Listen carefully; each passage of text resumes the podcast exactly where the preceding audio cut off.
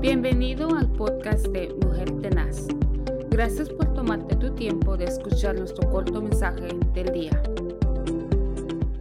Bendiciones, muy buenos días. Que el Señor les bendiga en este nuevo día que Dios ha hecho para que andemos en Él y nos gocemos en Él, ya que es una nueva oportunidad que Dios nos permite gozar de su misericordia tan grande y disfrutar lo bello que Dios tiene para nosotros en este día. En este día les quiero leer un pequeño pensamiento, una pequeña porción de la palabra del Señor que se encuentra en el libro de San Juan, capítulo 16 y el versículo 33. Esta cosa os he hablado para que en mí tengáis paz. En el mundo tendréis aflicción, pero confiad, yo he vencido al mundo.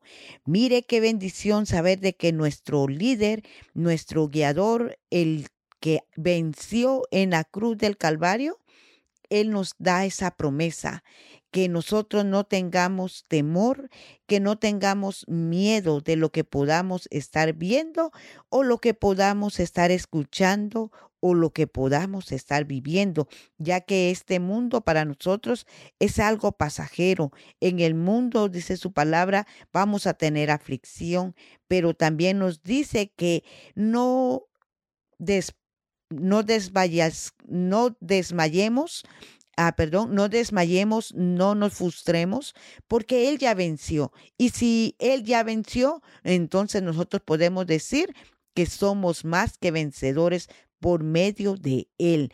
Eso no quiere decir que nosotros no vamos a tener problemas, no quiere decir que no nos podemos equivocar, somos humanos, todavía estamos en la tierra y estamos bajo construcción. Así que yo le animo a que confíe en el Señor, no se desaliente su corazón, ni tenga miedo, porque nosotros tenemos al Rey Todopoderoso, el que hizo los cielos y la tierra. Él es el que va adelante y atrás de nosotros, cuidándonos para que nosotros podamos dar cada día un paso seguro bajo la misericordia tan grande, bajo esa mano de poder que nos guarda, que nos libra. Y yo le animo nuevamente a confiar en su palabra, en esa palabra que es el pan de cada día. Anímese porque Jesucristo es vencedor y nosotros también somos vencedores por medio de esa sangre poderosa, por medio de esa sangre redentora.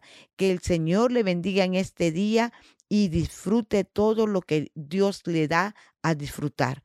Dios nos ama tanto que dio a su Hijo para que usted y yo seamos bendecidos a través de Él. Que Dios le bendiga. Ha sido este pequeño pensamiento en su programa Mujer Tenaz. Bendiciones y hasta la próxima.